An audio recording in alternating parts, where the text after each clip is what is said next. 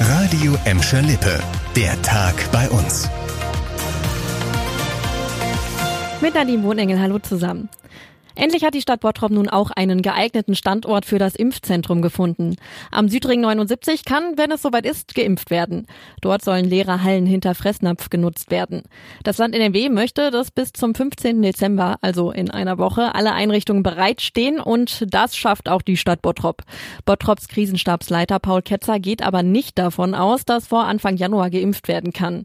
Generell ist zum Ablauf der Impfung noch vieles unklar. Hier wartet die Stadt Bottrop genau wie Gladbeck und Gelsenkirchen noch auf weitere Vorgaben von Land und Bund. Eines ist aber schon klar, ohne Termin wird nicht geimpft. Es war für viele kein leichtes Jahr, auch nicht für den Moviepark. Die Saison in Kirchhellen ist zwar schon einen Monat rum, finanzielle Sorgen noch da, aber jetzt gibt es 2020 dann doch nochmal einen Grund zu feiern.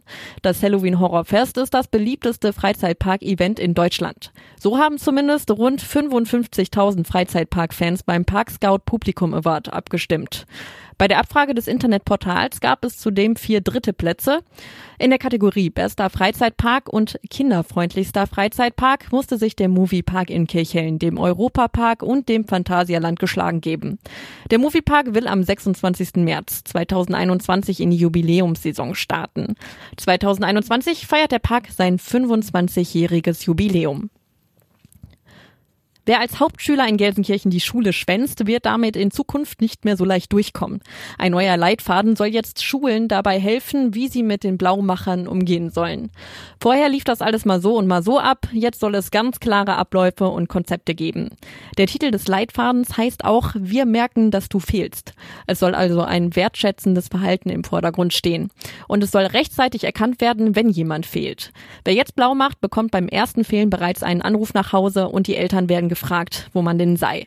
Das ist vorher vielleicht nicht überall sofort passiert und so ist der eine oder andere auch öfter mal zum Entenfüttern in den Park gegangen, anstatt zur Schule zu gehen. Außerdem stehen mögliche pädagogische Ansätze in dem Leitfaden. Denn die Gründe für das Fehlen können ganz unterschiedlich sein. Wird zum Beispiel ein Schüler gemobbt, fehlt er aus Angst. An den Leitfaden hat eine Fachgruppe aus Schulleitern, Sozialpädagogen und Psychologen zwei Jahre gearbeitet. Eine Testphase soll zeigen, wie gut der neue Leitfaden funktioniert.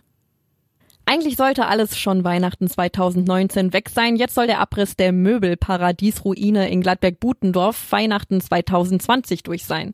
Über ein Jahr später als gedacht kann die Fläche im Bramsfeld in Kürze der Stadt übergeben werden. Die hat im Stadtplanungsausschuss den Weg für die neue Bebauung auf der Fläche freigemacht. Geplant ist dann ein reines Wohngebiet. Auf einem Teil sollen Einfamilienhäuser entstehen, auf einem anderen mehrgeschossige Neubauten, die altersgerecht sind und teilweise öffentlich gefördert gefördert werden. Geplant ist außerdem, einen Quartiersplatz temporär als Parkfläche für Moscheebesucher in Butendorf anzubieten. Das war der Tag bei uns im Radio und als Podcast. Aktuelle Nachrichten aus Gladbeck, Bottrop und Gelsenkirchen gibt's jederzeit auf radio und in unserer App.